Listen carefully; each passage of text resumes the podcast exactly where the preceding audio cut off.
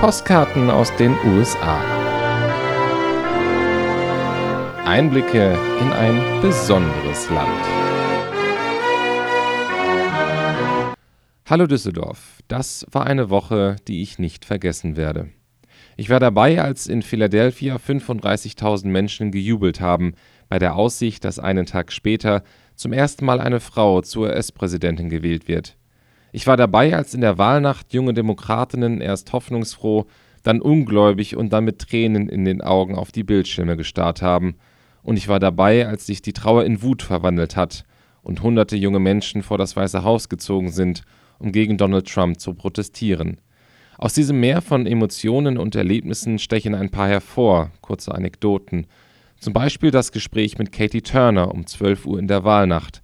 Sie ist Studentin und hatte das Geschehen mit zwei Freundinnen verfolgt. Sie waren die letzten im Raum.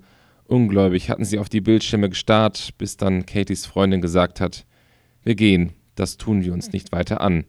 Ich habe Katie dann gefragt, wie ein Präsident Trump ihr Leben beeinflussen würde, und sie erzählt mir mit zitternder Stimme, dass sie queer und transgender sei und sie jetzt Angst habe. Angst, nicht heiraten zu dürfen, weil Trump all die Fortschritte, die unter Obama gemacht wurden, zurückdreht.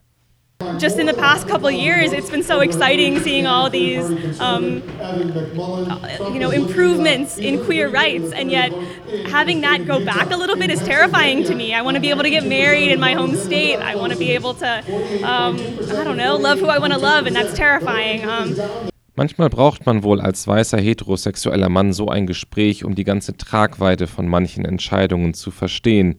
Und solche Gespräche helfen auch zu verstehen, warum so viele junge Menschen jetzt auf die Straßen gehen.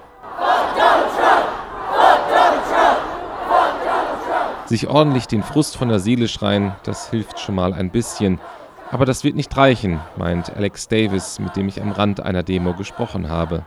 They should certainly come out into the streets first, but then they should take a more tangible action. They should try to affect change in a, a more meaningful way than just yelling. Und es könnte tatsächlich sein, dass durch Trump eine neue Bewegung entsteht, die die liberalen Kräfte im Land besser bündelt als bis jetzt, eine Gegenbewegung zur Alt-Right, der rechtskonservativen Bewegung, deren Held Trump ist.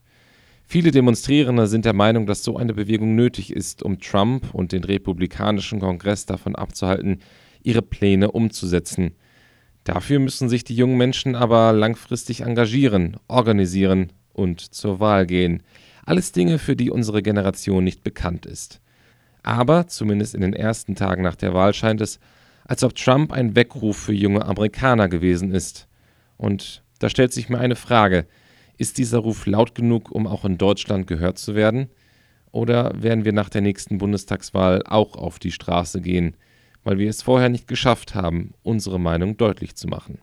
Viele Grüße, Maxi.